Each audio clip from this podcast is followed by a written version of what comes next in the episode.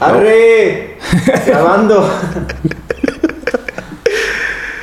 Ah, em, este es el episodio 2 de El demonio del mediodía. El podcast que no da confianza. Yo soy Iván, me dicen Judas.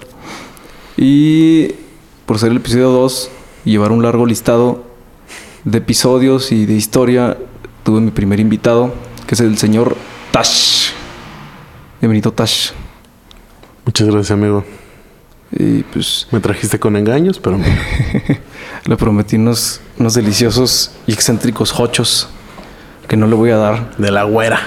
A Tore no le voy a pagar, es lo que, lo que creo que va a pasar y no, no, va, no va a suceder. Surprise, motherfucker.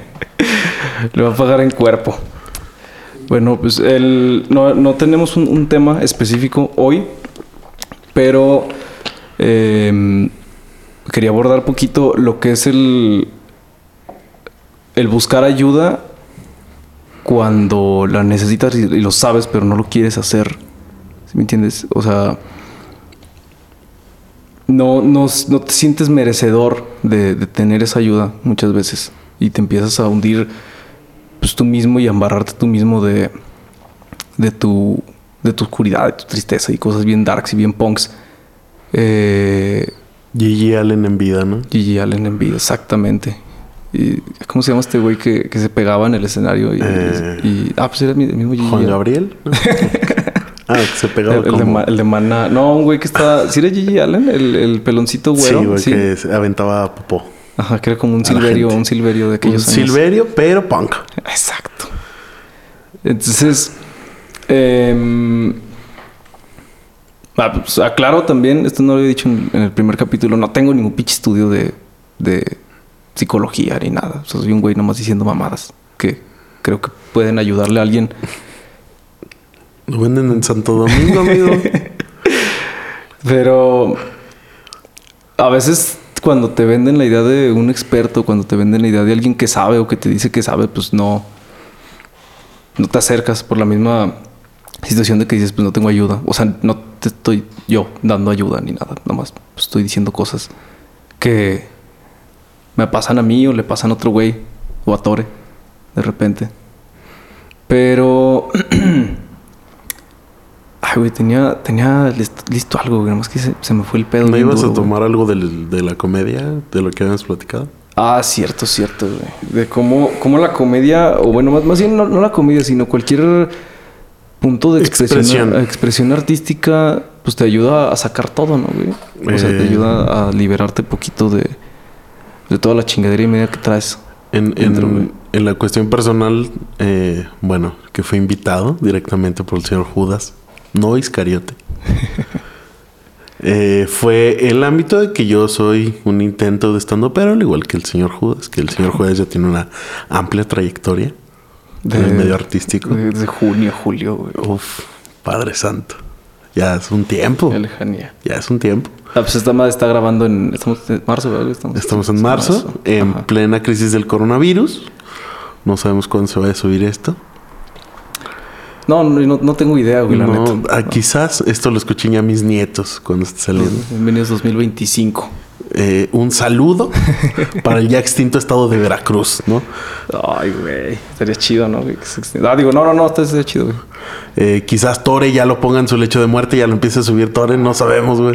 Dentro de unos 60 años, güey. ¿Cree, cree- cree tener hijos el maestro Tore? Qué pregunta.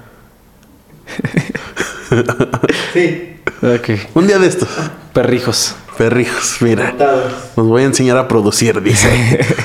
Eh, bueno, ya enfatizando la parte, eh, yo le comentaba mi rutina específicamente como Tash Rodríguez. Es, eh, habla de la depresión, ¿no? Eh, no en un ámbito de ponerlos tristes, sino de, de poder eh, empatizar directamente con, con la parte del público en mi rutina del stand-up, ¿sí? Echando guasa. Claro. Entonces, eh, yo le platicaba la parte que yo no podía escribir. Tenía desde uh, octubre, noviembre, diciembre sin poder escribir. Eh, ocurrieron bastantes cosas. Dejé mi trabajo. eh, falleció un familiar. Una, tía específicamente. eh, detectar un posible cáncer a otra tía. Entonces todo se me vino encima, ¿no? Y fue cuando tronó la tacha, básicamente. Tronó la tacha de eh, la depresión, la ansiedad y donde se requiere la ayuda constante, ¿verdad? Donde ya se requiere que alguien te meta tus buenos guacayos, guacamazos, Tu sangoloteo. tu sangoloteo ahí de vida, porque te quieres morir. Entonces, eh, lo expresé yo, mi, mi forma de aventarlo, mi forma de expresarlo sí fue tomando terapia, que eso es la parte número uno, lo más importante. Eh, en este caso yo sí soy paciente psiquiátrico, claro. Una fuerte, fuerte declaración. Fuerte declaración aquí ante los medios. Eh, que todo Aguascalientes se entera. Amigo. este medio, esto lo vas a estar escuchando gente de lo más under, desde lo más under. Un saludo a Calvillo, Do- nuestros dos escuchas, podcast escuchas que escuchas de de, Cocío. de Cosío, Ahí, entre las uvas de de Rincón Cocío. de.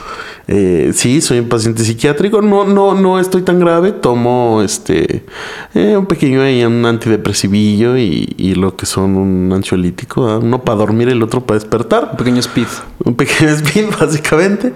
Pero sí te ayuda a verlo desde la otra perspectiva. Usted, señor Judas. Ah, no, pues, no, yo nunca he sido paciente psiquiátrico. O sea, sí he estado en, en, en asistencia psicológica. Que es muy Eh, importante. Sí, sí, porque pues es como también como dicen los jefes de que pues, buscas a, o sea, cuando empiezas estos primeros chequeos de rutina, tus pequeñas chaquetas Uf. y estás explorando tu cuerpo, pues tú vas con tus compas pensando que saben más. Es el pinche vato adelantado de que no mames, güey, sale algo como, como pegajoso, güey, como. Yo estuve eh, declarando aquí, ya que estamos abriéndonos nuestro corazón. Nuestro cuerpo también. Yo estuve a punto de quitar mi prepucio con unas tijeras punta chata. Pases de ver. Sí, porque era lo que se mencionaba, amigo. Era lo que se decía en aquellos tiempos. Que ahí se guardaba el VIH. Qué pedo, güey. Éramos, era otro México, amigo. Era otro México. Éramos más imbéciles que ahora. Y no sucedió. En vez de una de punta chata, fue un cúter. Afortunadamente, eh, hubo una introspectiva de un niño de 10 años en mí. Todo, todo un maestro de la sexualidad. todo un maestro de la sexualidad. Dije, mira, Silvia Almeida, ¿no? Y no sucedió. Afortunadamente, sigo conservando mi pequeño pellejo. Wow. No mames. Sí, Esa es la Casi, casi desinformación. amigo. arrancártelo, casi arrancar un- una pieza de ti con unas tijeras de punta chata. güey. Fíjate. No, te pases de verga. Eso, es- eso es lo más punk que, que llega. Que no te llega a, a los audífonos. güey? No, de repente va y viene, va y viene, va y viene. Está medio saturadillo también. Las- Estamos las- completamente en vivos del World Trade Center. que para este 2025 ya fue comprado por Tore. Este fue el, el- es el estudio más punk de lo punk. Oh, ¿Sí? ¿Sí llega? de llegar con gran fidelidad. Sí. Ah, pues a ti no te llega. Si te llega chido, Cuando llega, llega con gran fidelidad, pero de Exacto. repente se va y viene. tiene que llegar. Todo- todos los caminos llevan a, al, Ah, al estudio. al estu de Tore. Al Tore Studio. Al Tore Estu, aquí en Ezequiel Las Chávez. El, el punto céntrico más, el punto más céntri- más céntrico de todos calientes. Pero. Ay, ¿qué estaba diciendo, güey? Perdón. Ah, sí, después de- del quitar el prepucio de la mala información, amigo. Sí, no, o sea. No, no se fijen en, por ejemplo, güeyes como nosotros. Ándale, ahí está. Hasta a mí se me quitó lo saturado. De la cabeza y todo el pedo. y del cerebro. Pero. No, no tenemos esta pinche noción de decir quién sabe y quién no sabe. O sea, si en eso tú le prestaste atención a un vato que te dijo, güey, arráncate medio pito con el, unas tijeras del kinder. Eso ya es mucho medio pito, amigo. O sea, también no. Soy, soy consciente de mis capacidades. güey. Eh, no, si me quito el prepucio, me quito todo lo que tengo, güey. Se me, se me convierte en un clítoris, güey. ¿De cuándo este podcast que habla de la autoayuda Empezó a hablar de, comenzó a hablar de prepucios, güey? Pues la, güey, la gente que me conoce pues, sabe cuáles son los pinches temas que yo toco, güey. No se les haga nuevo. Yo acabo de ser eh, Víctima. víctima de, de- de la comedia del señor Judas el día jueves. Y bueno, estamos en sábado. El día jueves fue víctima por primera vez de la comedia del señor Judas. Debo confesar que ¿Qué? me sentí aturdido. para empezar, aturdido. Y en segundo me sentí incómodo, ¿no? Porque si es comedia incómoda y da risa, es de Judas. Exacto.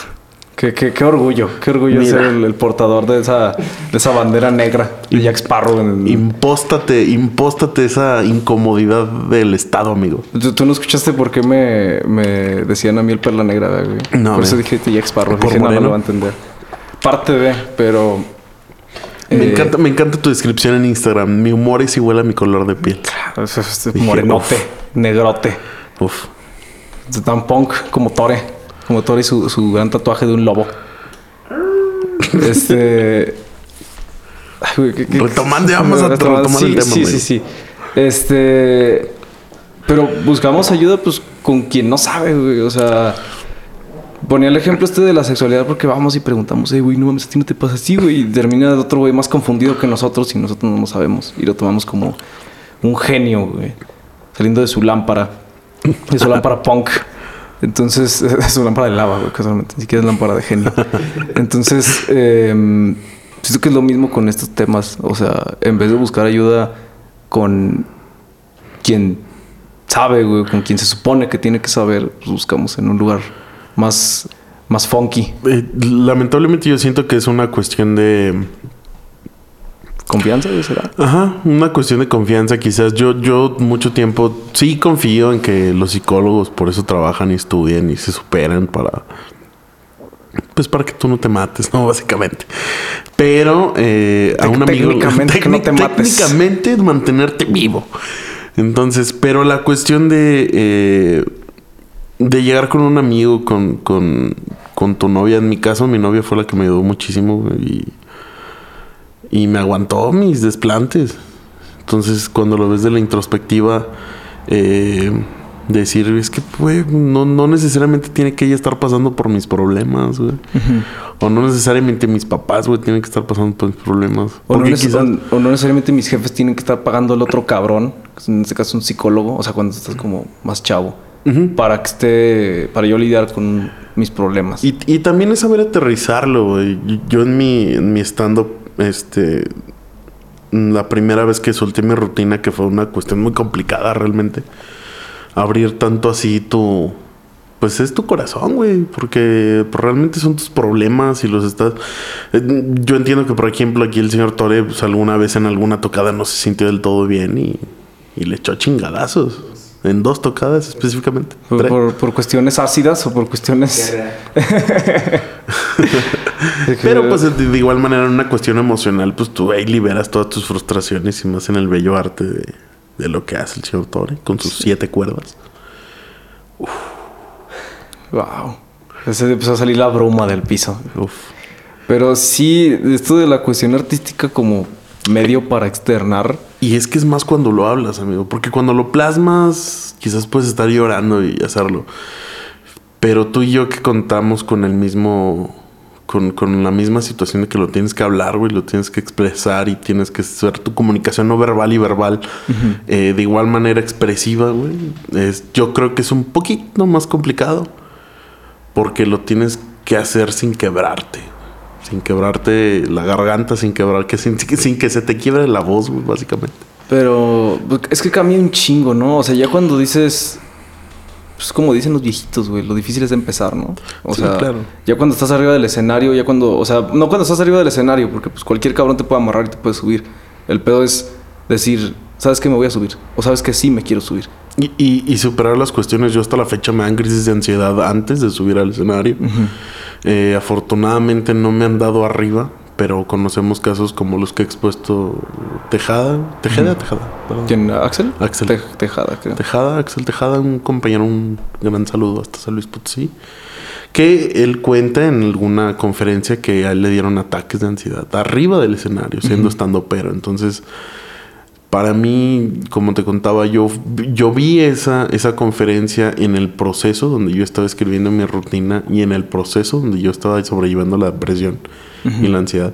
Entonces, para mí fue muy importante esa parte, ¿no? Fue, fue importante y fue como un gran golpe de, de que no nada más soy yo. Y creo que ese es el punto de todo esto.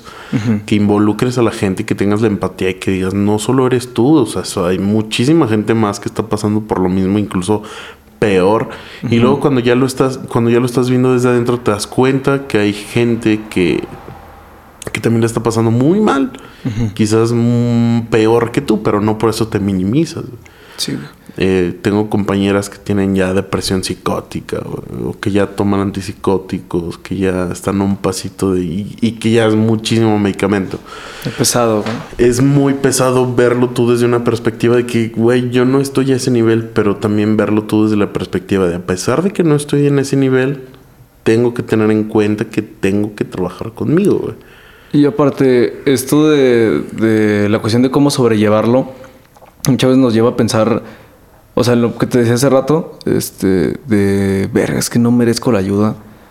Em, a veces es tener ese pensamiento o ese bloqueo em, y no analizamos la razón o no analizamos el cómo es que está ahí. Por ejemplo, em, si yo digo, no, verga, es que no, no merezco esa pinche ayuda, no merezco que me ayuden, no merezco que me escuchen, qué pinche pena no nos detenemos a pensar o a escucharnos.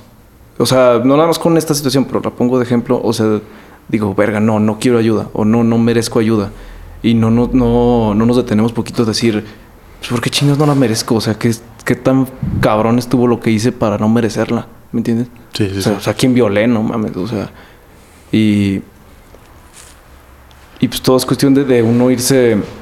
Irse perdonando, güey, irse aceptando. O sea, es, es un proceso largo, güey. Pero pues la ayuda es. es pues, es algo que se necesita. O sea, Y solo esa- cabrón. Y aún esa parte, güey, que dices, bueno, pues a quién violé. Ese es luego el gran problema, güey. O sea, muchas veces, bueno, o sea, el gran problema con güeyes que están en el bote, de que nunca recibieron una atención psicológica oportuna, güey. Una buena atención psicológica. Y lamentablemente los procesos judiciales de nuestro país son un asco. Sí. Eh, veíamos por ahí la entrevista de del monstruo de Catepec, no sé si ya la viste. Cuando lo llevan a los, a los separos del MP. ¿Es el güey que mató a su papá? No, que era feminicida y que lo encontraron con un torso en una carriola. Cabrón. No Está no muy fuerte. Eh, eh, en la entrevista realmente, la entrevista psicológica la que le hacen es muy, muy, muy mala. O sea, carece de procedimientos, carece de ética, carece de muchas situaciones psicológicas que se deben de tomar en cuenta en el momento. Entonces siento yo que muchas de esas situaciones sí son, si bien eh, pueden ser previstas por un psicólogo, puede ser por alguna situación eh, previstas de la cuestión familiar en, en el ámbito personal, en el ámbito de amigos. Siento que también el post de eso, o sea, el- la cuestión de después de que ya hiciste algo malo y darle seguimiento a las cuestiones, también es importante, igual que una persona que tuvo un atentado de suicidio, que, es, que es yo creo el punto más importante eh, de atención fuerte, en el podcast, que, que en este caso platicábamos antes de, de tu atenta invitación, de que si bien, si bien comentábamos que ante la psicología, eh, los pocos nulos estudios que tengo de la psicología, un suicidio puede ser una herramienta para la psicología viable, no es así una herramienta de terapia, güey. o sea, no Sí, debe bueno. de ser una alternativa para un problema, sino no debe de, no debe de pasar bajo ninguna circunstancia porque se tiene que medir otras cosas primero. Simón. Entonces, eh, la cuestión de ayuda psicológica es la más importante en este caso. Y, y fíjate, ahorita que decías esto de, de la ética, güey, eh, y los procesos judiciales, eh, me acordé de, de otra, de un clip que era una, una llamada de, de- de este güey que te decía que, que mató a su papá y mató a, creo que su hermana, no, no recuerdo bien, pero era una llamada que tenía este vato que estaba ya en proceso para entrar al penal, creo que en el Estado de México, eh, hablando con su mamá. Y te digo esto de la ética porque... Ah, el que fue al. ay, ¿Cómo se llama el toquín donde fueron? Tra- que fue el. Ay, güey. El, el Knockfest. Ah, no te sabría decir, güey, la neta. Sí, de- hecho, creo que ese vato ya, ya sé dónde vas, el de los perros, ¿no? Simón, el que Simón, decía Simón, que cuidaran a sus perros. sí. perros. Ese vato muy probablemente estaba viendo a nuestro amigo Thor en ese día, güey. Porque lo agarraron. Justo lo agarraron porque fue al Notfest. Sí, o sea, tuvieron, se tuvieron las pruebas, güey, de que el vato estuvo en el Notfest. Y de ahí lo empezaron a, A seguir. Wow. Tore, siéntete orgulloso. Porque tu arte, partícipe. tu arte fue la partícipe de la detención. fue la, llave maestra para que tomaran un, un homicida. O el causante. No, Tore. El, No. me- el metal en ninguna de sus variantes es un causante de violencia. Estos pendejos que dicen que los videojuegos se chingan a los, a los niños y cosas violentos. Mira, yo juego Fortnite y nunca le he dado un espadazo a nadie, carnal. Sí, claro. Yo juego. O sea, ah, pues estuviste el otro día viéndome jugar la, la, tor- la Torre de Dios, Torre güey. de Dios. Es un juego que juego en mis clases. En todas mis clases hablo maestros de la carrera. Este es un demonio en 8 bits que va matando a todos los servidores de Dios. Y tener en cuenta esa parte, güey. O sea, lo que dices tú es muy importante. Lo que te gusta, lo que te defina, no necesariamente tiene que carecer de esa parte de la conciencia, güey. O sea, muchas veces lo veíamos en nuestro 2007 con los... Bueno, tú, no, no, a ti no te tocó tanto. ¿Qué Lo de los emos, güey. O sea... Un poquito. Bueno, lo viví en. en- Sí, lo viviste en muy de en morrillo, carne alterna, o sea, porque Ajá. lo veía, lo veía en mi carnala o en carnal. Eh, Entonces, era como, como la banda acá urbana que, que te obligaba, güey, casi a estar deprimido siempre, güey. ¿Por qué no estás triste, hijo ¿Por qué no estás madre? triste si, si, cuando- si escuchas a Kudai, güey? a no, o sea, no, güey. No necesariamente por lo que escucho es lo que siento, güey. Cierto. Y, y también tener en cuenta eso, que, que esa es una manera de estigmatizar que sí hay güeyes medio locos que escuchan a Here Comes Kraken. Sí, pero pues también hay güeyes, hay güeyes medios locos que escuchan a. Hay güeyes que van a, misa que escuchan a Here Comes Kraken. Exacto, güey. Y ahí. eh, Thor escucha a Bad Bunny, güey. Tore- pues, ves, ves su cara y. pues, es todo lo contrario a un Bad El rey del dubstep. El rey del, del, del sonido matón, del extinto sonido matón. Tore, baby. Pero sí, la, la cuestión de, de- de- de no poder sobrellevar muchas cosas solo, güey. eh, y no querer sobrellevarlas con alguien más, pues está muy, muy perro, güey. O sea, es, es- es un punto que, que tiene que llevar. Y ahorita esto, pues, lo de la ética, ah, no cabe en mi punto, güey. Pero ves que, ves que pues, una llamada tan íntima, tan fuerte como la de este vato de los perros, o sea, llegó a televisión nacional y dice, sí, el vato mató y todo, pero pues ves a la mamá rota y dices, porque esto está en todos los medios, güey. O sea, desde, va desde la ayuda hasta la difusión, hasta la manera de llevar las cosas. Hay, hay un problema de falta de empatía en, en todos los ámbitos, güey, un problema de falta de empatía. Justamente lo veíamos los días previos con la cuestión de, de las marchas de feministas. Que bien puedes tú tener tu punto a favor, en contra o simplemente neutral, pero la cuestión de empatía es la que te hace no cagarla, creo yo. O sea, si bien pienso mi punto, un rector de una universidad no lo puede externar de esa manera. Un maestro de universidad no lo puede externar de esa manera. No es que cuartes tu libertad de expresión, es simplemente empatía, güey. Simplemente eh, ser consciente de que lo que tú puedas decir o hacer puede tener una repercusión en más personas que lo que yo podría decir, ¿sí me entiendes? O sea, Sí. a mí no me siguen 120 mil personas. güey. Cierto. Entonces tienes que cuidar también lo que expresas, güey, porque pues como puede no llegarle a nadie, o O sea, puede llegar a todo mundo. de, o sea, llegar a ese punto de, de- de concientizar, pero también aquí hubo un punto muy cabrón que lo quería guardar para después para profundizarlo, pero pues lo voy a decir de una vez. El, la necesidad que tiene esta pinche generación de la que yo soy parte de siempre tener, o sea, de tener una opinión, de tenerla y de externarla. O sea, se volvió en una, en una adicción de la que Sí, todos formamos parte, que es pasa lo que sea y todos tenemos que tener, tenemos que tener una opinión. Casi te lo exige. Ajá, te exiges. tu edad te lo exige. Tú, no, o sea, la, la sociedad y tú mismo te exiges tener a huevo una opinión sobre algo que sea buena. Deja tú que sea muy tuya, una opinión y, y externarla. O sea, no, no nada más como pensar y decir, ah, pues ya lo pensé, pero, o sea, que el mundo sepa que pienso así, que el mundo sepa que soy una verga por cómo pienso. Pero es que más bien, ¿sabes qué? Es, es como una cuestión muy extraña de, de la de tu generación. Bueno, yo tengo 24 años, aquí el señor Judas tiene... 18. 18. Un pequeño Sarín. Tenemos una, una brecha pues un poco grande, aunque parezca que no es. Realmente sí vivimos cosas muy diferentes. Yo en lo personal y siento que en muchas situaciones de mi generación la cuestión de exponerte en redes sociales es como muy muy limitada, güey. O sea, realmente no te tienes que deshacer ahí, güey. Y lo veo en, en generaciones como la tuya, güey, que tienen que tener todo y viven a base de likes, güey. Lo cual, pues eso déjanoslo a nosotros, que somos y tratamos de ser figuras públicas. Un intento muy punk. Una- un intento muy, muy Muy, burdo. muy, muy under. ajá. Muy under. Muy, muy. Casapuri. Exactamente, Casapuri. Si se escucha de repente un sonidito, es que me estoy sonando los dedos a cada rato. Qué asco. Me están chingando. Este hombre se va a quedar sin dedos. Entonces, yo creo que es esa parte external y, y- y viene mucho también la parte de, de dónde viene una depresión. Eh, porque, pues bueno, tu generación, ya mucha generación, ya no tiene papás este, Juntos. Juntos. Sí. La mía todavía, mis papás, afortunados, desafortunadamente, no sé, güey, siguen juntos.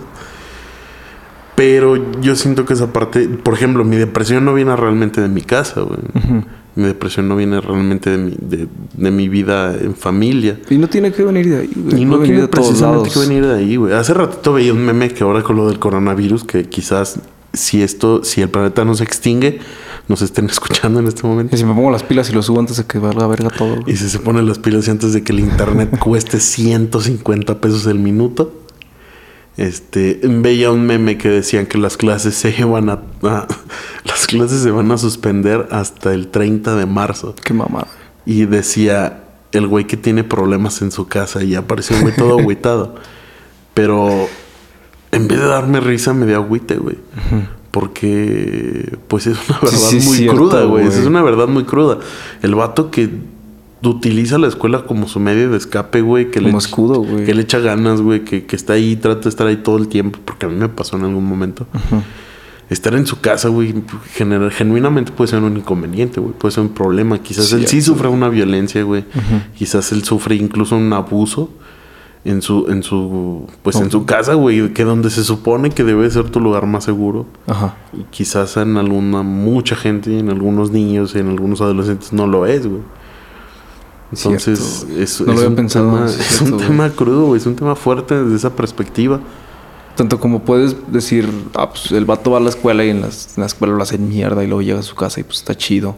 O en los O dos lugares puede estar culero o en puede estar al revés. estar- Ajá. Puede estar muy mal. güey. Sí, güey. No, no había pensado esto que dijiste. Está bastante... O sea, es un meme, güey, pero sí está muy... Sí está muy culero. Está muy esos memes que te enseñan. Ajá. que te enseñan una parte, una parte y a poder considerar algo que no tenías ahí. O sea. Y, y regresando en todas las cuestiones de ayuda, yo siento que si realmente se canalizan las cosas como se deberían de canalizar, Simón. También hay que tener un apoyo o hay que tener como una una cuestión de desde tu casa, ¿no? Nosotros no- me acuerdo, no sé si tú te acuerdas, historia de escuela para padres que había Ah, por sí. aquellos años. A mí, ¿Tú- también- a no sé si a te tocó. también.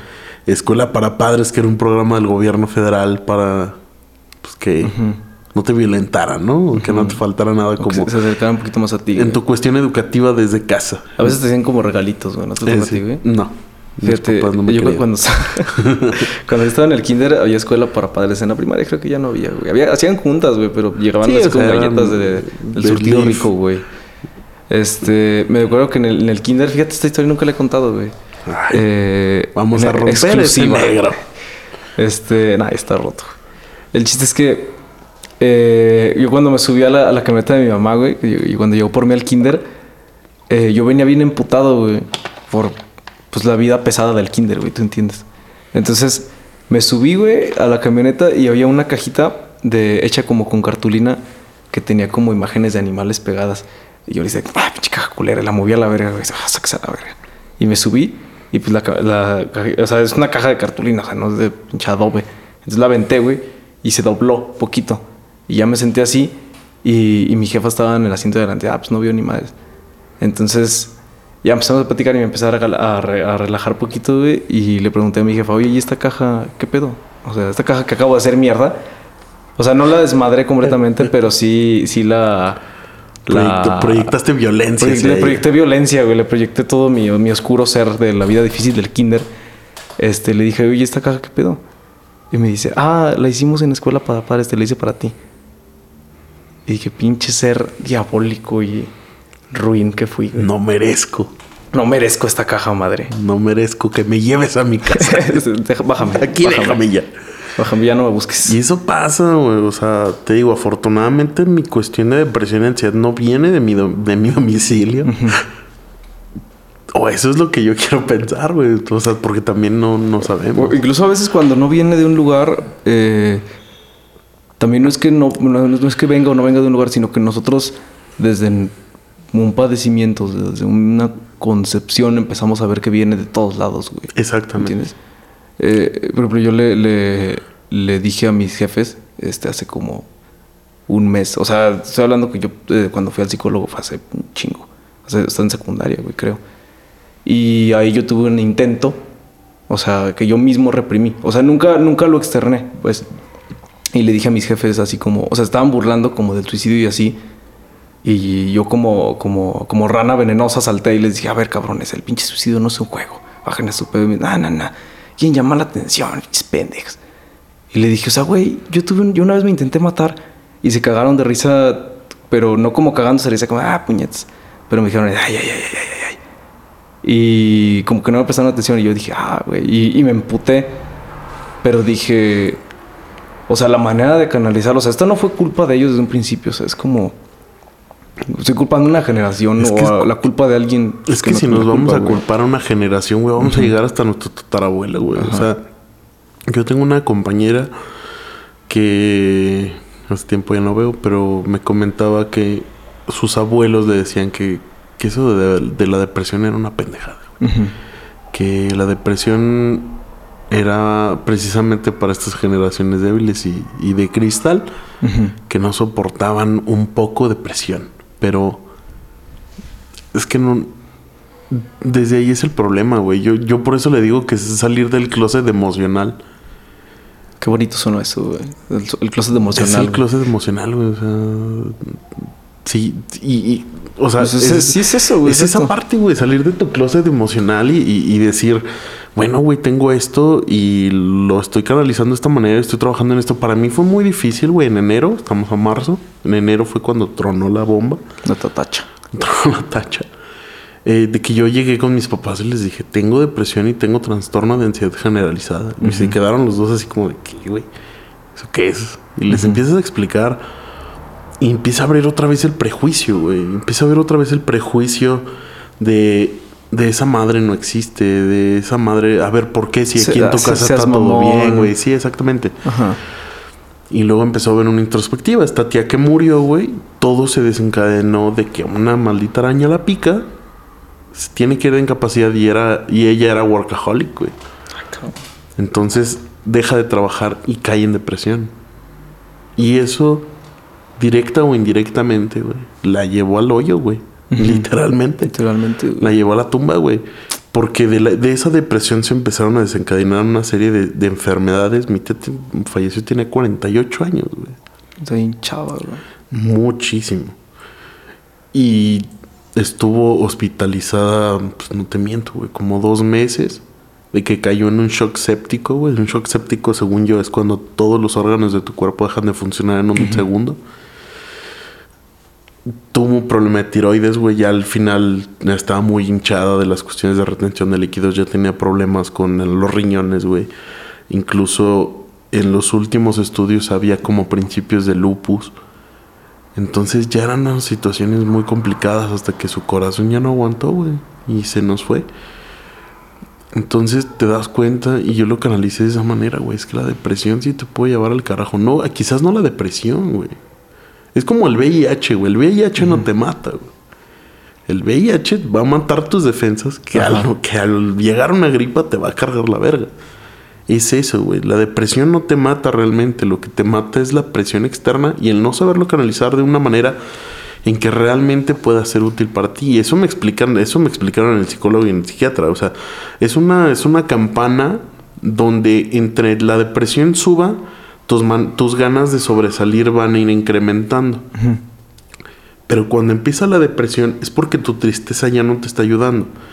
Cuando tú tienes una tristeza normal, es de bueno, güey, pues quizás no me salió muy bien este, esta rutina de stand-up. Voy a no hay seguirla pedo, trabajando. Voy a seguirla trabajando, güey. O Tore, güey. No, pues quizás esta, esta tocada no estuvo tan chida, pero pues la otra fecha que tenemos va a estar más perra. Cuando tienes depresión, güey, es totalmente lo contrario.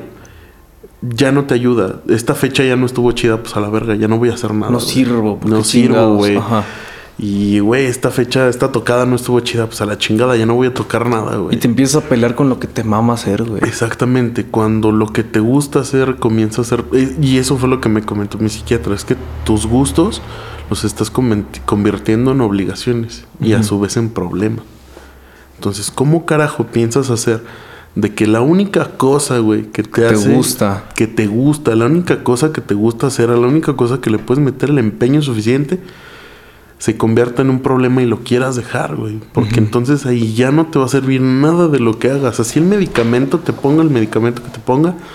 La terapia, la terapia propia, güey, la terapia con el psicólogo, la terapia con el psiquiatra es muy importante. Pero si tú mismo no te sobresales esa parte, es cuando te empieza a cargar el carajo. Y, y muchas veces se ve, se ve como. Esto, esto no me lo dijo nadie, esto yo lo experimenté, así que no estén chingando. Eh, el bloqueo artístico, güey. eh, tengo un, un carnalito que toca y canta que se llama Luis Ambris. Está ahí también en Spotify. Era de Bachúa, tiene mi edad, el vato. Es una verga, es, muy, muy, muy chingón. ¿Tú nunca lo escuchaste todavía? A Luis Ambris, ay cabrón. Luis Ambris, ¿no? No me suena. No, famosísimo, famosísimo, giras internacionales. Luis, Claro, Luis En por supuesto. Ecatepec, en Ecatepec lo ponen mucho. Este, el chiste es que este vato me decía, güey, eh, ahorita no estoy tocando, no estoy escribiendo nada porque tengo bloqueo artístico. Y mucha gente me dice, güey, tengo bloqueo artístico. Y, y yo, desde lo que yo, lo que yo viví y cómo lo quité, fue, ¿sabes qué?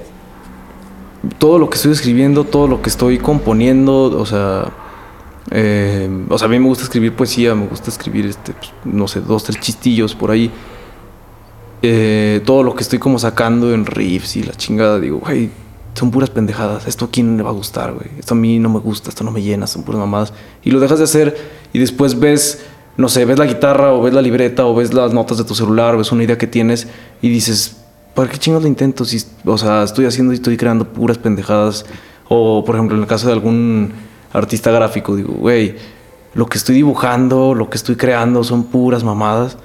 Este, está bien feo, a nadie le gusta, pero lo estás viendo desde tus propios ojos y lo dejas de hacer y lo dejas de externar y te empiezas a guardar y empiezas a cerrar esa esa esa esa puerta, empiezas a cerrar esa puerta que tenías para sacar em, pues, un chingo de emociones, que es el arte, güey. Exacto. Entonces la cierras y no empiezas a sacar nada. Y el pedo es que esto me lo dijo una, una psicóloga en secundaria. O sea, no es que te guste o no te guste, sino que simplemente lo tienes que externar.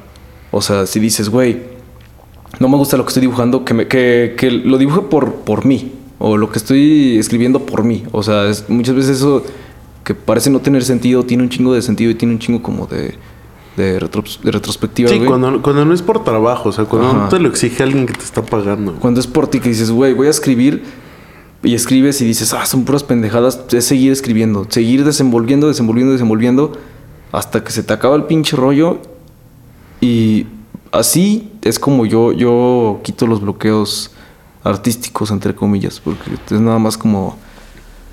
Yo lo definiría como tenerle asco a, a tus creaciones Sí.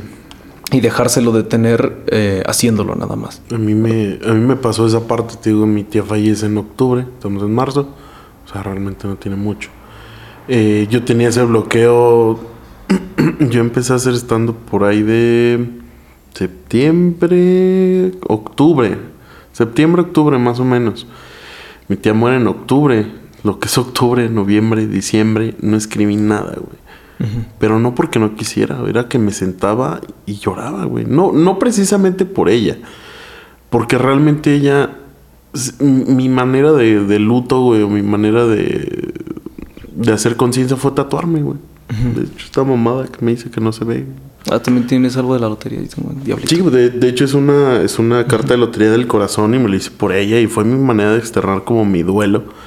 Y ahí acabó, güey. O sea, mm, realmente no me tiré al piso semanas a llorar, güey, no, sino que pues, era lo que era, güey. O sea, no, no iba a ser más, no iba a ser menos, pensar lo que pensara. Pero independientemente, quizás inconscientemente, eso me llevó a tener como un bajón que empezó con lo de la depresión. Entonces yo dejé de escribir, güey, dejé de escribir desde casi que desde que empecé, güey. O sea, empecé mi rutina, mi primera rutina, que era un asco. La escribí y la empecé a talachear. Me subí a la Universidad Autónoma, güey. 150 personas me fue de la chingada.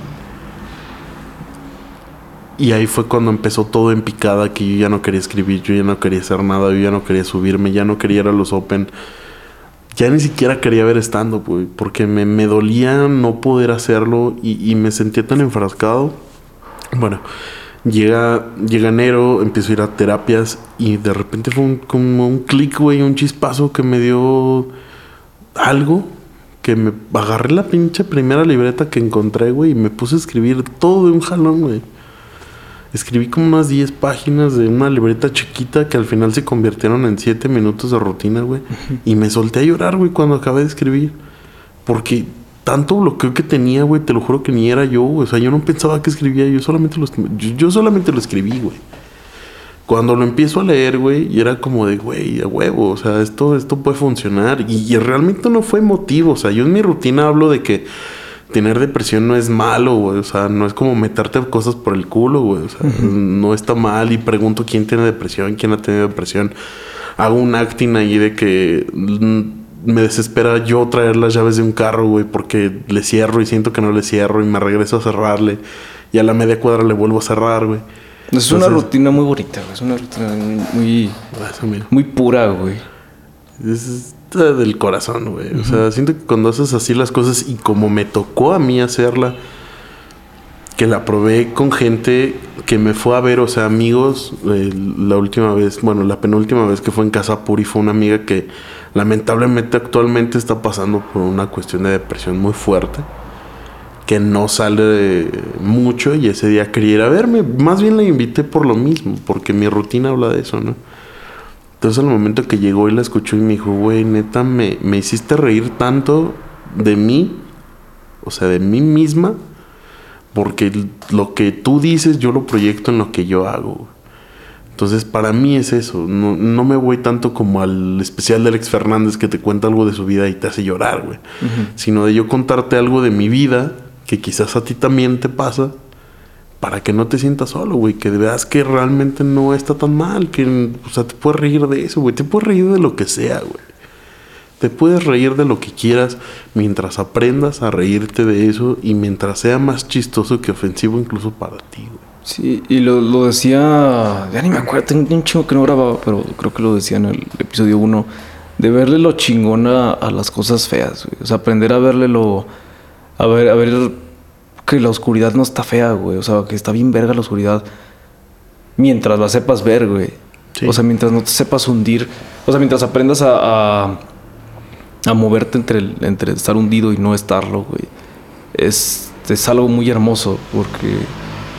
Eh, también lo dije la otra vez. Pero eh, tú no lo has escuchado. El, el, el estar en un momento triste o en un momento difícil eh, es en lo que no estás la mayoría del tiempo. O sea, piensa, o sea, tú que tienes 24 años, o sea, en esos 24 años junta en, en tiempo las veces que has estado mal, o sea, mal de, de tristeza, de, de, o sea, feo, pues. Esos momentos feos, esos momentos oscuros son menos que los demás, son una minoría. Sí, claro, Entonces, este, yo Pero creo le que tomas más importancia por por, por, por inusuales. Por inusuales. Entonces, el, el, verlos, o sea, como son inusuales, cuando pasan, el aprender a valorarlos y decir, no mames, esto casi nunca pasa. O sea, no, no alabar y no aplaudir porque se te muere alguien, no, sino aprender a saborearlo, aprender a decir, esto está chingón porque yo estoy vivo y porque lo estoy sintiendo, ¿me entiendes? Sí. Y, y el aprender a decir, esto, esto está vergas por esto y esto no pasa porque hay tantos eventos que lo evitan y empiezas a ver un chingo de bendiciones muy bonitas que no, no, no percibes diario, güey. Y hay otra cuestión, o sea, la otra manera de verlo ya lo veíamos con la rola de Residente, güey. La de René, o sea, que el güey externa la cuestión de la depresión es una rola muy buena escrita, güey. Te toca las fibras muy la primera hermosa, vez que la, la, escuchas.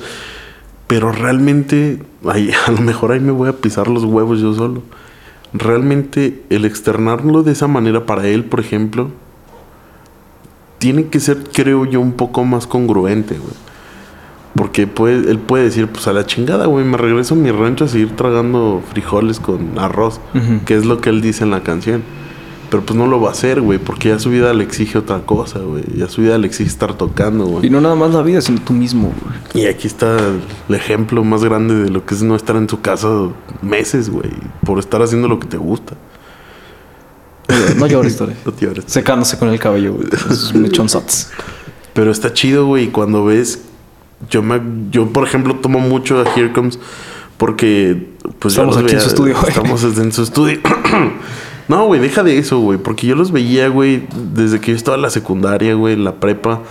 Decía, no mames, güey, qué va, estos güeyes van a tocar aquí en el centro, güey. Y luego que empezaban a subir sus historias en Ámsterdam, güey, y era como de, güey, qué pedo. Japón y su Japón y chingada, la chingada.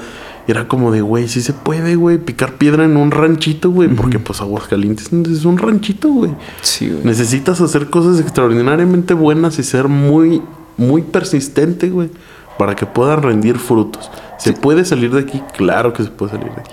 Y no, no más bien salir de aquí, sino crecer aquí. Crecer aquí, güey. O sea, afortunadamente ellos son el ejemplo de que sí puedes ser profeta en tu tierra, güey.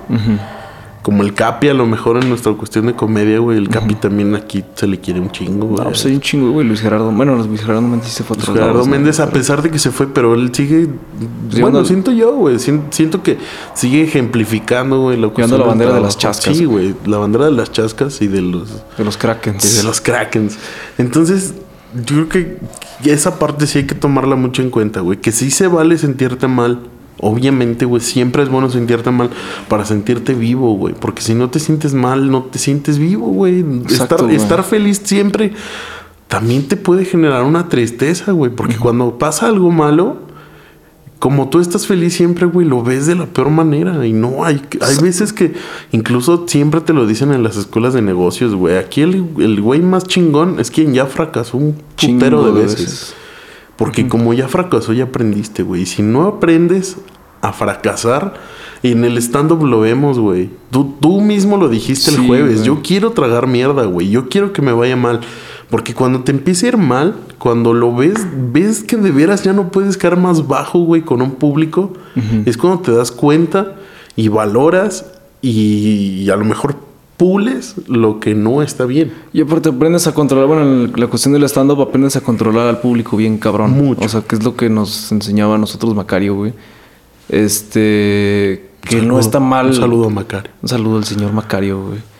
Que no está mal embarrarse de mierda y no está mal. Bueno, se le dice eh, nadar en mierda o llenarse de mierda Sí, en el stand-up a cuando, veces cuando tragar está. tantita ajá. mierda no está mal, güey. Se le dice así en el stand cuando está muy culero el público, cuando no se ríe nadie o cuando nadie te presta atención. Em, pero bueno, yo en lo personal es lo que busco, güey. O sea, aprender como de los de una vida muy Bukowski. Porque pues es lo que te, es lo que te da la vida chida, Con güey. Sea, alcohol. Con, ah, con alcohol y las dorgas y la verga y media. Este, que te, que te coja un ratito la vida es lo que te ayuda a, pues, a saber controlarla, güey, a saber moverla y bailarla como tú quieres. Este, por ejemplo, si, te, si creces en el barrio eh, y sales en el barrio y te asaltan y ya más o menos conoces a los cholos, o sea, creces en, en lo feo, por así decirlo, o sea, creces en lo oscuro, en lo ñero y aprendes de eso, y aprendes a moverte ahí, aprendes que está chido, que no está chido y pues es algo que no vas a aprender si naces en un barrio bien chingón. Exacto. El, es lo que siempre se dice, ¿no? Hasta los memes, que el barrio te hace duro, güey. Sí. El barrio te hace duro. A lo mejor hay gente que lamentablemente no puede salir del barrio, güey. Y hay gente que sale del barrio y sigue siendo... Sigue siendo humilde y sigue siendo amigable, güey, con la raza que, realmente es... Pues es su familia, güey, al Y hay- final de cuentas. Y hay gente que no quiere salir del barrio. Y hay gente que no quiere salir del barrio, güey. Así tengan las mejores oportunidades, quiere seguir en el barrio, pero es por una cuestión de. Yo siento que es como de humildad. y- Comodidad, ¿no? No tanto, güey. Siento que es más como una cuestión personal de decir, pues, eh, pues aquí viví, aquí crecí, aquí me muero, güey. A También- pesar de lo que Ajá. pase, y voy a tratar de dar lo mejor de mí, güey, para que mis morritos, a pesar de que vivan aquí en el barrio, güey, estudien chido y que no les falte nada, güey. A lo mejor contribuir a mi comunidad. Y es un poco de lo que debemos de hacer todos, güey. Si, si aplicamos esta epifanía del barrio, güey, a, a lo que teníamos ahorita de la depresión, es que yo lo estaba pensando así, güey. Que es, o sea, pues mucha gente sale, güey, porque quiere salir. mucha gente se queda pues, por porque también lo ve cómodo, güey. O sea, cómodo ya sea en el sentido de hueva o en el sentido personal. De decir, güey, es que no merezco más que estar aquí en, en lo culero. Y así me siento O, bien. o, o- o no me siento bien, pero es lo que merezco estar culero, porque pues un pendejo. Ahí es donde está mal. eh, no salgo porque no quiero, así por mis huevos. O sea, por, o sea, sí está bien. Pero ya cuando te bloqueas tú mismo a lo chido, pues es cuando ya caes un pedo. Es que siento que con la cuestión de depresión, que es todo este ámbito, y de repente nos vamos a otros lados, Ajá. con la depresión hay que tener, con, con cualquier tipo de depresión, y hasta la que no esté diagnosticada, güey, porque a veces te dicen, ay, güey, pues no tienes depresión, simplemente estás triste. A lo mejor no, güey. A lo mejor sí tienes una depresión muy fuerte. Que no te quieras atender es una cuestión que a mí me pasaba, por ejemplo. Yo me sentía de la mierda y yo no quería ir al psicólogo, güey. No quería que alguien me dijera lo que yo ya sabía que ya tenía. Ajá. ¿Sí me entiendes? Sí, sí, sí, güey. O sea, es como de, ¿para qué voy al doctor si me va a regañar y me va a decir que estoy gordo? Pues sí, güey, pues estoy gordo, un güey, ya chingo, sé. Un chingo de cuestiones, güey, que, que dices, ¿para qué, güey? ¿Para qué lo hago si ya sé qué me van a decir? Iba a repetir y se me fue, güey. Pero yo creo que externarlo con alguien, pues, que en teoría es profesional, pues sí. es muy diferente, güey. Y más cuando, por ejemplo, ya necesitas tomar un medicamento y el medicamento es amigo. O sea, realmente la cabeza puede funcionar sin medicamento, pero a veces necesitamos un empujón, güey. Es muy difícil. Ya cuando estás muy hundido, sí, ya mejor acércate. O sea, Y aunque no estés muy hundido, güey, o sea, aunque apenas vayas, no está de más para no llegar precisamente a estar bien hundido. O sea, a mí mi psicóloga, la cual le mando un saludo a la señorita Patti. Eh, dale el gol, güey, a la señorita Pati, güey. ¿Le damos el gol? Sí, ¿no? Pues no, Se di- Patti López. Sí. En su, bueno. en su consultorio en... No, en, en cualquier, bueno, precisamente de eso íbamos al, al- al- un poco al final. Eh, aquí en el estado Agua Clara, Agua Clara yo creo que es una parte fundamental de la, de la asistencia en salud mental. Agua clara. Agua Clara en el estado, porque bien tienen una cuestión de trabajo social muy buena para la gente que no puede costearse a lo mejor una terapia privada. Me los chingo, güey. o sea, tienen una, una tarea fundamental y Agua Clara está haciendo un gran trabajo en el lugar que tiene el número uno de suicidios a nivel nacional, güey. La verdad es que sí, güey. Y junto, y ahí en Agua Clara también está la, me parece que es el apartado contradicciones. Contradicciones. Entonces, yo la verdad veo que hacen un trabajo que quizás uno puede decir que es deficiente, pero pues a lo mejor no es tan deficiente. Es de gobierno, o sea, es un es un Pues gobierno es gobierno. güey. es un ámbito gubernamental y, y yo, y yo decía esa madre, o sea, yo cuando entré en crisis me iban a cobrar 600 pesos, güey. Yo sin un peso porque no trabajaba, no podía salir a trabajar porque tenía este problema mental, este de caída de depresión. Entonces todo se juntaba y yo no quería ir al psicólogo por lo mismo, porque yo decía, primera, ¿cómo le voy a pagar? y en segunda, si me necesito medicar, ¿con qué me voy a medicar? Simón. Entonces, ese era el problema, güey. Ese era el problema. Que es algo caro, güey. Que es algo. Depende. Es algo caro cuando es mucho tiempo y es algo caro cuando son cosas muy específicas. Que afortunadamente Agua Clara, en ese caso yo me fijé, a mí me dieron mis primeras dosis este, gratuitas, como en el Seguro Social. Me dieron mis primeras dosis, me explicaron para qué eran esas dosis. Este, también el doctor Aguayo, excelente psiquiatra. Eh, me explicaron para qué eran esas dosis y me explicaron un poco entender la parte de que las, las- el medicamento no, no precisamente es malo, pero tampoco es Bueno. forzoso. Forzoso. Cuando tú aprendes a que tu cabeza empieza a lidiar con las cosas, puedes dejar el medicamento. O sea, tiene que haber un, un tratamiento y terminar ese tratamiento y en toda tu vida no volver. güey. Y Tiene que haber un equilibrio, claro. Pero hay gente que ya tiene cuestiones, cuestiones mentales un poco más fuertes, ya esquizofrenia, ya cuestiones así, que sí necesita quizás un medicamento permanente. Cuando es una depresión quizás no es tanto así, a menos que sea psicótica, ya son otras cuestiones que no soy psicólogo. Pero yo siento que están haciendo un gran trabajo y yo siento que también es ser sincero en esa parte. Ese día, te lo juro, yo no traía ni un peso. Bueno, mi novia me apoyó un chingo esa vez. Y creo que pagamos como 100 pesos, 200 pesos, algo Te- te así. a decir, ¿pagamos? No, pagó ella. Pagó ella como 200, 150 pesos, no me acuerdo. de una cuenta de 600. Trabajo social me dijo, no hay problema, o sea, yo sé que estás mal, yo no te quiero poner más maldad, no tengo una deuda. Simón. Hay, o sea, va a llegar el punto donde necesites pagar completo, pero para eso vas a tener que ir a trabajos sociales. Y, y yo, a mí me gustaba mucho salir de ahí, güey, y ver quizás a gente que no tiene los recursos que quizás uno tampoco tiene, güey, pero es un poquito más fácil que accedas a ellos con, con Jali trabajando y demás.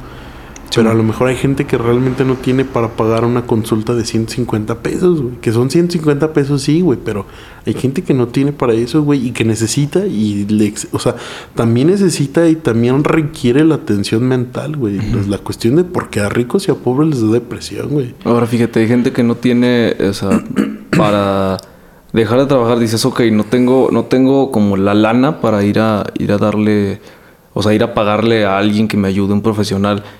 Este, ok, busco a alguien, o sea, de mis iguales, o sea, alguien no profesional, un camarada, mi jefe, mi jefa. Y hay gente que no tiene ni eso, güey. Entonces, la banda que, que, que sí tiene eso, o sea, que sí tiene ese apoyo eh, de externo, pues es también aprovecharlo, güey. O sea, aunque parezca que no hay nadie, siempre hay alguien, güey. O sea, Siempre- no tiene que ser tu jefe, tu jefa, tu mejor amigo, tu novio, tu novia. O sea, siempre va a haber alguien entre todos ellos, güey. Este, que va a estar dispuesto a, a escucharte un ratito y con que te escuche un ratito te vas a liberar ya mínimo una Tan semana. ese fácil, güey. Todos hemos visto a alguien llorar en la calle por algo. Creo Sí. alguna vez. Saliendo de un bar porque lo cortó su novio, porque este, lo engañó a su novio, no sé. Pero siempre estás ahí preguntando, ¿qué tienes? ¿Estás bien? La chingada. Entonces, siento que también eso va para las personas que igual no conocemos, que igual no están llorando en la calle, pero a lo mejor que tienen un problema que necesitan atender, güey. Y siento que sí se está generando que claro hay muchos muchos impedimentos que tiene también Agua Clara para ese tipo de cuestiones como lo es el presupuesto y más con este gobierno que está recortando mucho pero siento que dan un pequeño apoyo a la gente que no puede y también la línea de Ponte Vivo la línea de Ponte Vivo esa sí le vamos a dar completamente el gol Ah, porque- este, te iba a decir Ah, ahorita. ¿lo de- dejas de- al final? Lo de. Que, sí, güey, si quieres. eh, nada más, si quieres darle el gol a la, a la línea. Y esto de, de la secretaría, De que es una chulada que yo no conocía, güey. lo digo está- lo dices Sí, que avéntatelo tú, güey. Tú que, tú que fuiste el que lo usó, güey. Mire, la Secretaría de Salud de Aguascalientes, eh, o sea, Licea, tiene una cuestión en eh, Facebook donde te hace un test de escala de riesgo suicida. Es una de las aplicaciones que ellos utilizaron, que a mí me llegó pues por azares del destino y que pues bueno, inicié mi test con pues, por mera curiosidad, no, porque yo ya estaba tomando un tratamiento. Son preguntas muy simples, pero son preguntas muy atinadas. En teoría esto está relacionado con un test de RS de Plutchik de 1989. Si nos están escuchando psicólogos o psiquiatras y conocen ese método, pues ya ya sabrán más o menos de qué va. Y a mí me arrojó después de todas las preguntas que no son tantas, que tenía una depresión grave. Obviamente ya me estaba tratando. Pero eh, bueno, me voy a permitir leer, señor Judas, lo que es el estudio. Dice, Tash, tu resultado es de nivel de depresión grave. Te recomendamos que nos contactes lo más pronto posible, ya que existe un riesgo para tu salud de no ser atendido a la brevedad. En la línea de Ponte Vivo, que es quien trabaja con, con la Secretaría de Salud directamente, recibirás la atención profesional y gratuita sin compromisos. Nuestra prioridad es que te sientas bien. Por favor, selecciona, selecciona la opción que desees y ya te da la opción de llamar directamente a la línea de Ponte Vivo o a, a hacer un, eh, un chat de WhatsApp. Y te da un seguimiento. Yo ya no contesté esos mensajes y hasta la fecha me sigue dando los seguimientos. ¿Cómo Que se te me hace bien sentido? verga que te dé el pinche seguimiento. Exactamente. güey. Está, está bien hermoso. Y es algo tan simple, pero que, que te pregunte así en automático una máquina, pues también, o sea, te ayuda poquito. O sea, sí ayuda y que te diga, sabes que tienes más o menos esto. Atiéndete. Atiéndete, atiéndete. y si está, o sea, atiéndete, atiéndete, atiéndete, que te esté dando ese seguimiento está bien verga. Y es algo que pues está gratis, está en Facebook. O sea, en el Messenger de la de, Secretaría. de Licea, ajá. De la Secretaría de Salud del Estado, de Secretaría de Salud de Aguascalientes. Y el teléfono de Ponte Vivo es el 449 977 7205. Eh, a lo que me comentaba también mi psicóloga, esta línea de Ponte Vivo es 24 horas. Es directamente especializada en cuestiones de riesgo de suicidio cuando hay crisis y cuando ya hay pensamientos suicidas. Y también está el 911, que ahí te canalizan directamente con alguien. Está Eh, facilito, güey. o sea, Está no es facilito. O sea, hay una cuestión de que sí hay manera de poder tratarlo, sí hay manera de poder tener una ayuda este, eficaz, rápida, incluso hasta gratuita, si sabes con quién ir. Sin, si tus recursos no te permiten eh, costearte un psicólogo, quizás Agua Clara te pueda apoyar en esa parte con, con trabajo social. Ahí sí ya no sé cómo se hace el proceso, pero se pueden hacer. Entonces, la posibilidad. Sí, sí, existe la posibilidad. Ajá. Entonces, yo siento que es muy importante tanto el sistema de salud general pueda ser un poco más eficiente, pero también voltear al sistema de salud mental que tiene que ser eficiente y gratuito para quien lo necesite. Digo, yo eso sería lo ideal, sabemos que es muy complicado, pero lo ideal sería que cualquier persona que tenga un problema se pueda atender sin necesidad de que se le discrimine por ningún nivel social. Que nadie discrimina, güey. De hecho, o sea, son mínimos los que, los que, los que discriminan, perdón. Em, y cuando tienes esa madre, dices, vergas, que todos se van a burlar de mí, o van a decir, ah, el pinche loquito y así. En realidad pues, son mínimos y los que lo hacen se ven como pendejos, güey. Exacto, afortunadamente estamos en ya en un Una etapa en una etapa social donde somos un poco más prudentes. respetuosos y prudentes, Sí, creo yo, con, con estos, estos temas de salud mental, pero pues que no está de más, ¿no? Que se acerque cualquier Claro, claro. persona, si, si piensas, eh, si ya tienes algún pensamiento suicida, si has tenido algún intento incluso, si tienes una depresión muy fuerte que aún no te atiendes, pues estás a tiempo. Voy a, voy a conectar esto, güey. Em, que decías que en un intento, o ahorita estás en un pensamiento no suicida, pero eh, de depresión, en una tristeza muy Pesimista. cabrona. Ajá, en un estado pesimista, güey, justamente. Em, pues es un ejercicio que yo inventé. Si tienen una similitud con alguien al chile, no tengo ni puta idea. Porque, pues, no sé, no, no soy un pinche em, genio psicológico ni nada. No estén mamando. El... Cuando llega alguien conmigo y me pide y me dice, oye, pues podemos platicar un rato, te puedo contar tal cosa. em, está llorando, está fuerte por lo que haya pasado, o sea, em, no sé, se muere un familiar, una ruptura amorosa, una depresión de cualquier tipo, un estado pesimista de cualquier tipo, em, un abandono, un alejamiento, un intento de suicidio, un bloqueo, lo que sea que te ponga mal, que te haga llorar. Y pues primero sí externalo. Em, saca todo ese veneno, saca todo eso que traes adentro. Em, y te, te sigues, te, te sientes mal porque te sientes creo que en un estado de amenaza. O sea, ese es mi, Sí. mi, mi pensamiento. Entonces, es una cosa de un solo paso, que es nada más, o sea, depende de dónde estés. Si estás en tu cuarto, o sea, voltea hacia enfrente nada más. O si no te parece justo, digo, si no te parece suficiente, asómate a la ventana. O sea, quede a la calle. Si estás en un carro, pues nada más estacionate y voltea hacia adelante. Y piensa qué es lo que estás viendo y qué es lo que está pasando.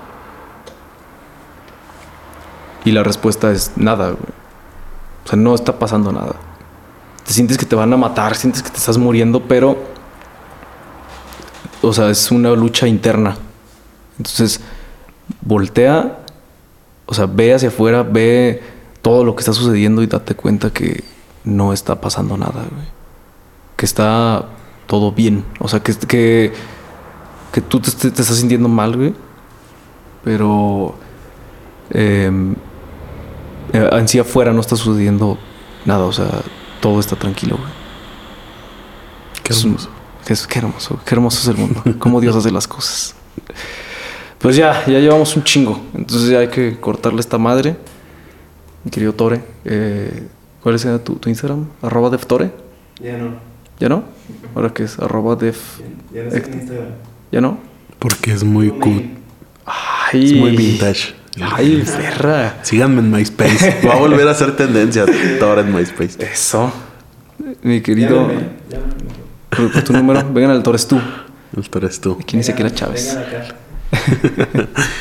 Si es, el- sí es Tore, ¿verdad, güey?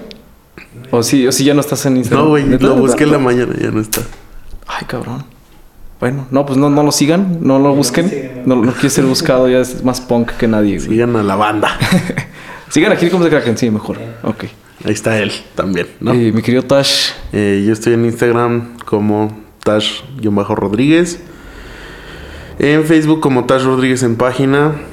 Eh, estamos también como colectivo con Galero en, en Instagram. Ese ya es un colectivo de, stand-up, del satano que estamos este, haciendo aquí en Aguascalientes. Hay muy buenos elementos. También en, en Facebook como colectivo con Galero. Y cualquier cuestión, pues ahí estamos, ¿no? Cualquier demanda. Cualquier demanda eh, a Tore. A Al Tore, Instagram de sí. Tore, que ya no Tore es el productor, entonces chinguenlo a él. y, yo estoy como. Ah, ¿qué? Perdón, ¿qué? No, pues muchas gracias por la invitación. amigo. No, güey, de que ya sabes. Mi tache. Y pues, yo soy Iván. Bueno, en Instagram estoy como iván.judas.666. Y, y ya nada más síganme por ahí de Facebook. Está bien culero. Entonces, pues ya sería todo. Este fue mm, El Demonio del Mediodía. Y pues yo fui Judas. Aquí estuve con Tash en la producción de Tore. Y si me hace el honor, Tore. ¡Se acabó! ¡Córtale! ¡Córtale! ¡Y, güey!